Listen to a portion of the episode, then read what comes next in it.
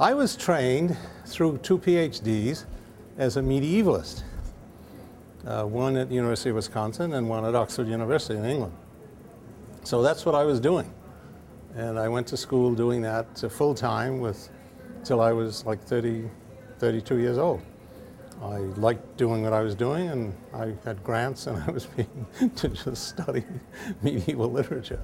Uh, and so I eventually got involved in uh, wanting to teach film.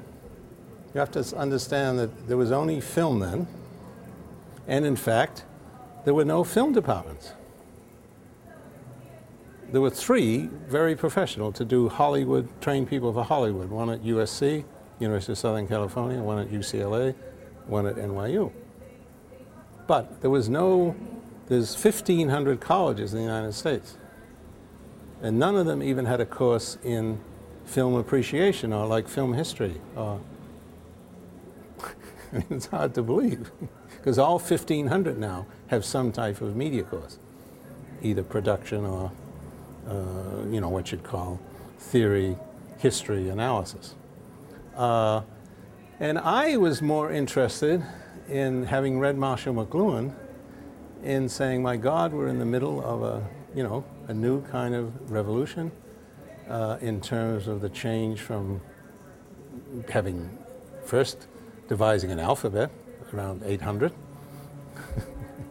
AD, and then having the print technology started, you know, a few miles from here by Mr. Gutenberg, and now there was suddenly there was television, and uh, our students in the schools, meaning from kindergarten, you know, till they were 16, were seeing over 15,000 hours of television, just without even, you know, and that was twice as many hours as they spent in those 15 years at school.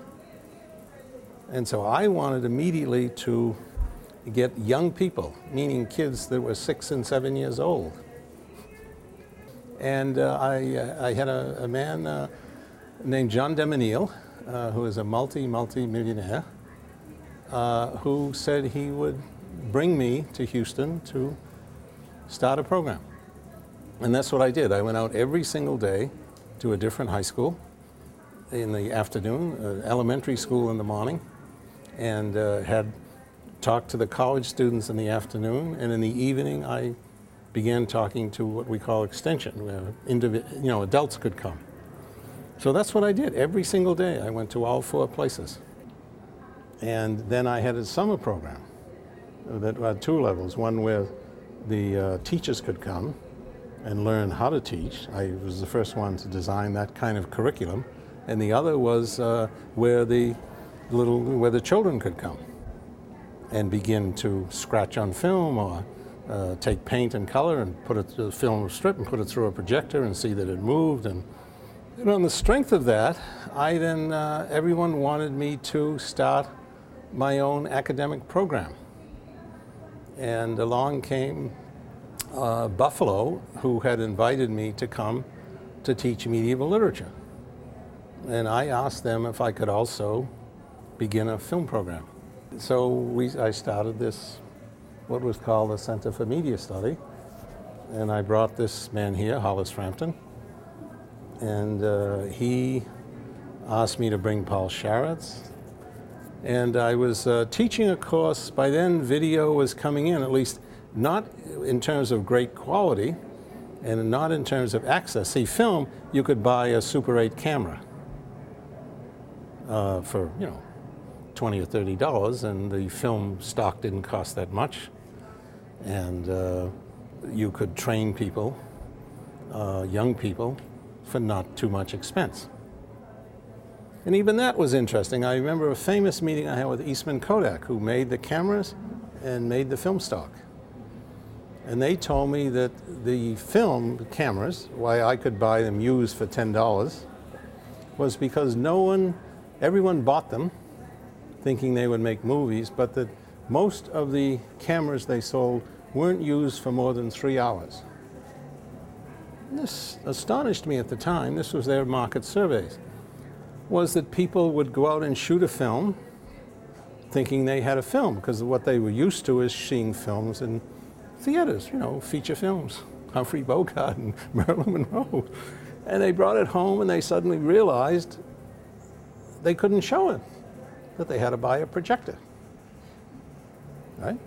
Then they'd project it on a wall or whatever, and they'd suddenly realize it had no sound. Then they realized they had a recorder, oh tape recorder. All right? Then they found, well, how do you put these two things together? And then you have to edit. And they just dropped it. It's too cool. you understand? So, so you know what happened.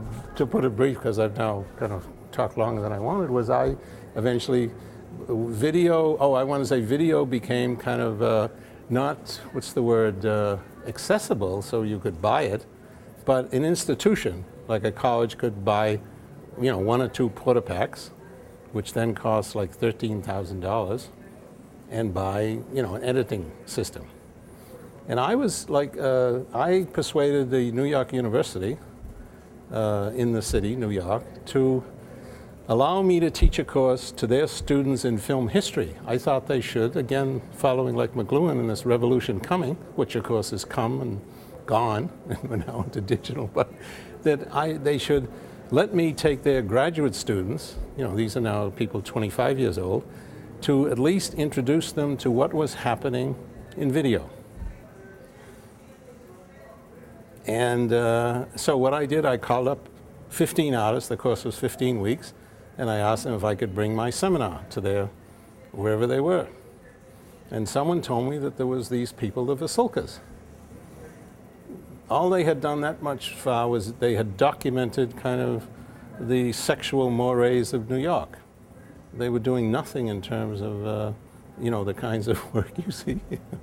they didn't know they themselves had to invent it. That didn't exist anywhere. So, anyway, we got along very well. They were very nice. And so I then said, you know, because I wanted to learn more, would they come to Buffalo? So that's how they came, and so forth and so on. And then I met Peter Weibel. We had an exchange with Austria in Washington.